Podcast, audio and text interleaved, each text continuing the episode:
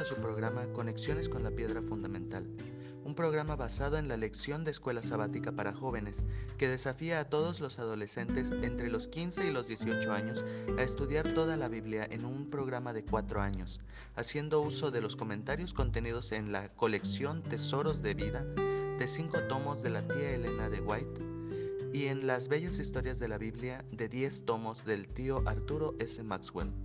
Disfruten esta fascinante aventura.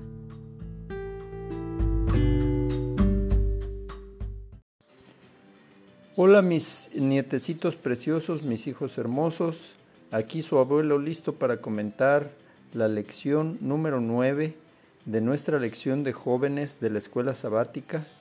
Estamos en el segundo trimestre de 2022. La lección se titula Sobrevivientes y esta lección de, de número 9 se titula Pelea la buena batalla.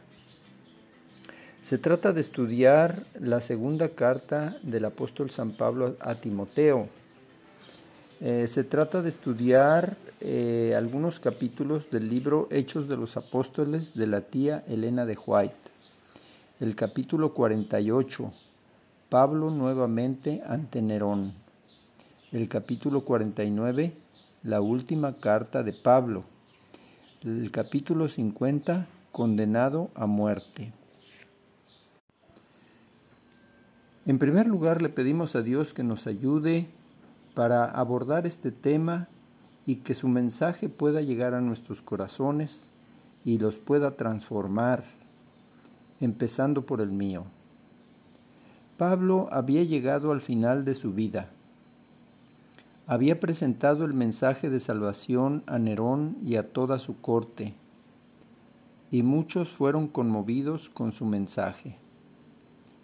Le quedaba poco tiempo de vida y entonces escribió su última carta, la segunda carta de San Pablo a Timoteo. Allí le pide a Timoteo que se apresure a venir a verlo, pero sabiendo que pudiera ser que no llegara a tiempo, procede a darle a Timoteo las instrucciones para que pueda tomar la estafeta del apóstol.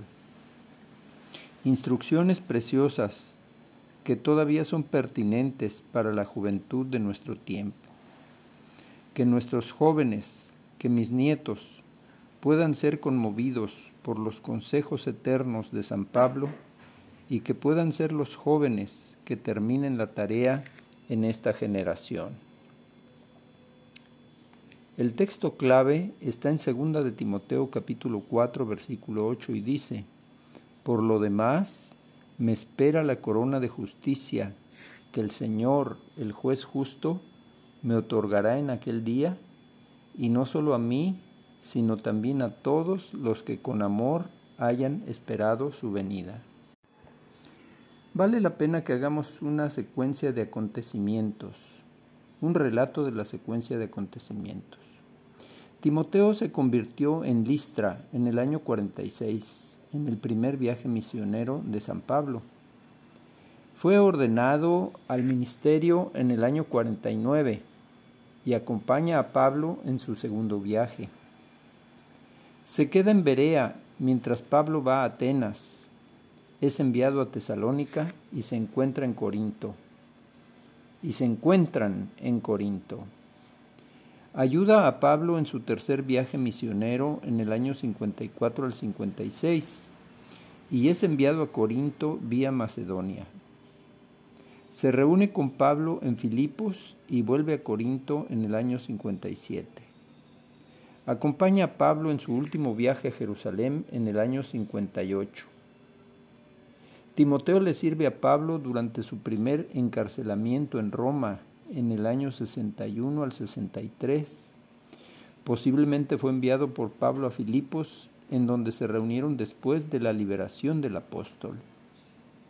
Esa liberación ocurrió en el año 63 y allí empezó su último viaje de Pablo, viaje misionero, que fue del 63 al 66, visitando Creta, Asia Menor, Grecia, Macedonia y quizás España. De nuevo con Pablo en Éfeso, sale de aquí cuando Pablo va a trabajar en otros lugares. Y Pablo escribe la primera epístola a Timoteo en el año 64.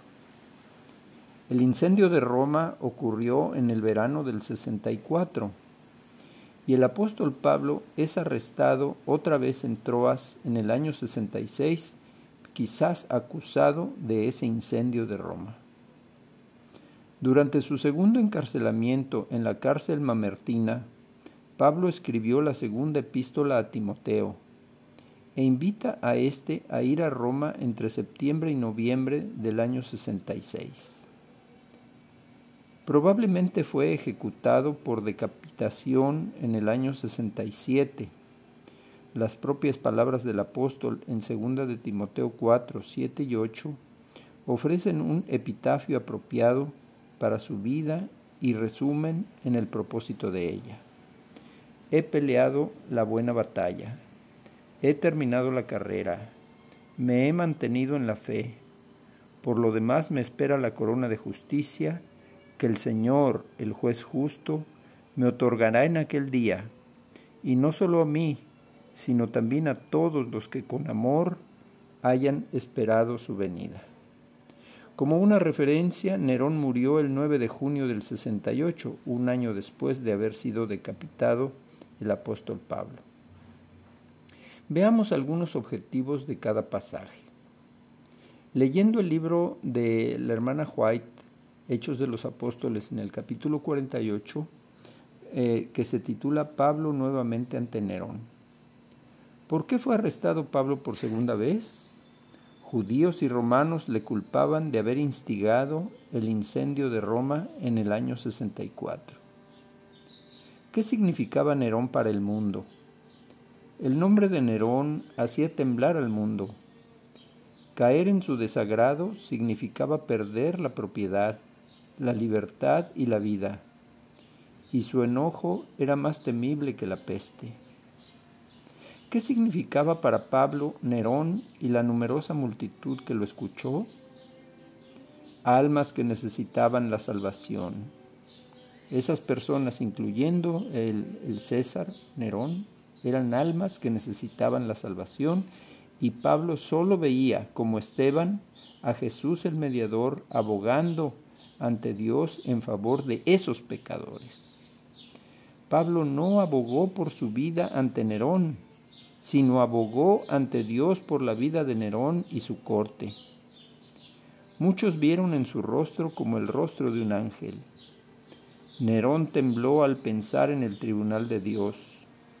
Por un momento acogió la idea del arrepentimiento, pero después mandó que volviesen a llevar a Pablo a la mazmorra y al cerrarse la puerta tras el mensajero de Dios, se cerró para siempre al emperador de Roma la puerta del arrepentimiento. Vamos a hacer una pausa y continuamos en un momento más. Cris, Mateito, Danielito, Davidcito, Elías y Marián. Aquí su titón listo para continuar con el estudio de la lección 9 de la escuela sabática que se titula He peleado la buena batalla. En el capítulo 49 del libro de los Hechos de los Apóstoles de la tía Elena de White, que se titula La última carta de Pablo, ¿cuáles eran las circunstancias que hicieron que Pablo escribiera la segunda de Timoteo? Él sabía muy bien que por una palabra o una señal de Nerón su vida podría ser sacrificada. Estaba al borde de la muerte. Entonces le escribió a Timoteo para que viniere lo antes posible para darle sus últimas instrucciones, pero mejor se las escribió por si no llegaba. ¿Cuáles fueron los asuntos que trató en esas circunstancias? Pablo procuró impresionar a Timoteo con la importancia de la fidelidad a su sagrado cometido. Le instó sobre la necesidad de la constancia en la fe le suplicó que recordara que había sido llamado con vocación santa a proclamar el poder de aquel que sacó a la luz la vida y la inmortalidad por el Evangelio.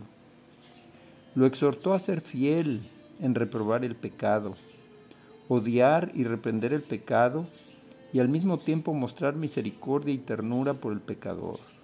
Es tarea difícil. ¿Qué puede hacerse para corregir los males alarmantes de nuestro mundo? La respuesta la hallamos en la exhortación de Pablo a Timoteo. Predica la palabra. En la Biblia encontramos los únicos principios seguros de acción. Todo lo que el Señor requiere del hombre es un sincero y fervoroso acatamiento de su expresa voluntad.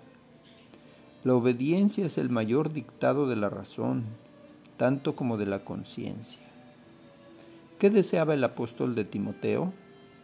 El apóstol estaba cerca del fin de su carrera y deseaba que Timoteo ocupara su lugar. ¿Qué es lo que la iglesia necesita en estos días de peligro? La iglesia necesita un ejército de obreros que como Pablo se hayan educado para ser útiles, tengan una experiencia profunda en las cosas de Dios y estén llenos de fervor y celo.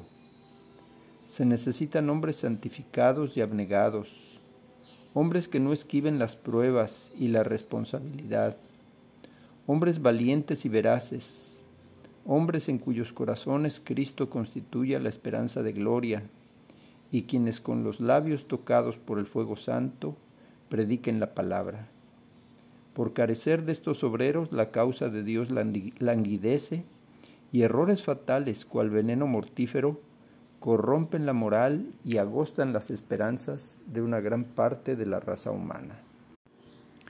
¿Aceptarán nuestros jóvenes el santo cometido de mano de sus padres? ¿Cómo concluyó Pablo su carta? Encomendando a Timoteo al cuidado del jefe de los pastores, quien aun cuando los subpastores cayesen en la lucha, seguirían cuidando su rebaño. Ahora veamos un resumen del capítulo número 50 del libro Hechos de los Apóstoles que se titula Condenado a muerte. ¿Por qué condenó Nerón a Pablo? Exasperado al no poder atajar los progresos de la religión cristiana, aún en la misma casa imperial.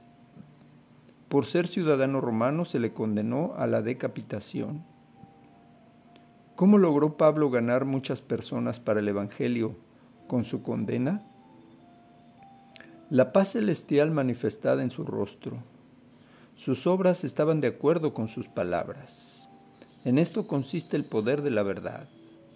La impremeditada e inconsciente influencia de una vida santa es el más convincente sermón que pueda predicarse en favor del cristianismo.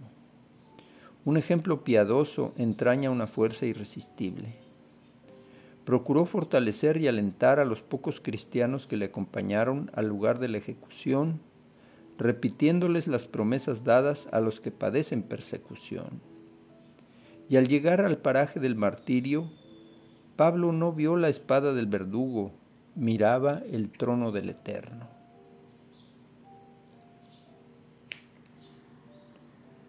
Esfuérzate por presentarte a Dios aprobado como obrero que no tiene de qué avergonzarse, que interpreta rectamente la palabra de verdad. Preciosas palabras del apóstol. El apóstol Pablo tuvo que ser juzgado ante Nerón, pero no tuvo abogado. No había ninguno dispuesto a hablar en su nombre, nadie que lo defendiera.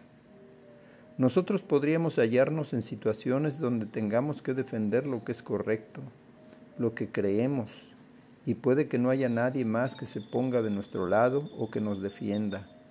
Pudiéramos estar solos. ¿Estás dispuesto a permanecer de parte de la verdad por la palabra de Dios, incluso si eso significa estar solo?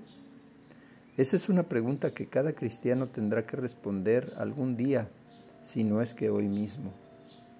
Muchos creyentes tienen que defender lo que es correcto en sus trabajos o en la escuela, a veces los jóvenes deben hacer la elección de defender lo correcto entre sus amigos y compañeros.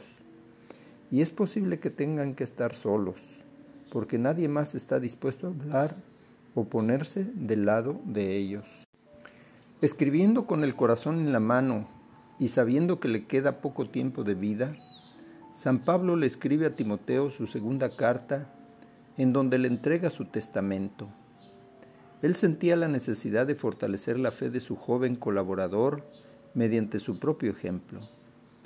Sus palabras han cruzado 21 siglos y nos llegan a nosotros y especialmente a nuestros jóvenes miembros de la Escuela Sabática de Jóvenes con una gran pertinencia, pues estamos al borde de la historia humana. Sus consejos nos apelan y nos inspiran a tomar el estandarte ensangrentado del príncipe Manuel para terminar la tarea. Predica la palabra, pelea la buena batalla de la fe, espera con amor su venida. Vamos a hacer una pausa y continuamos en un momento más. Dulcita, David, Chuchín, Yunis, Tetelita y Tony, aquí su papi, listo para continuar con el estudio de la lección 9, he peleado la buena batalla. El apóstol Pablo tuvo que presentarse ante la corte de Nerón para defender sus creencias.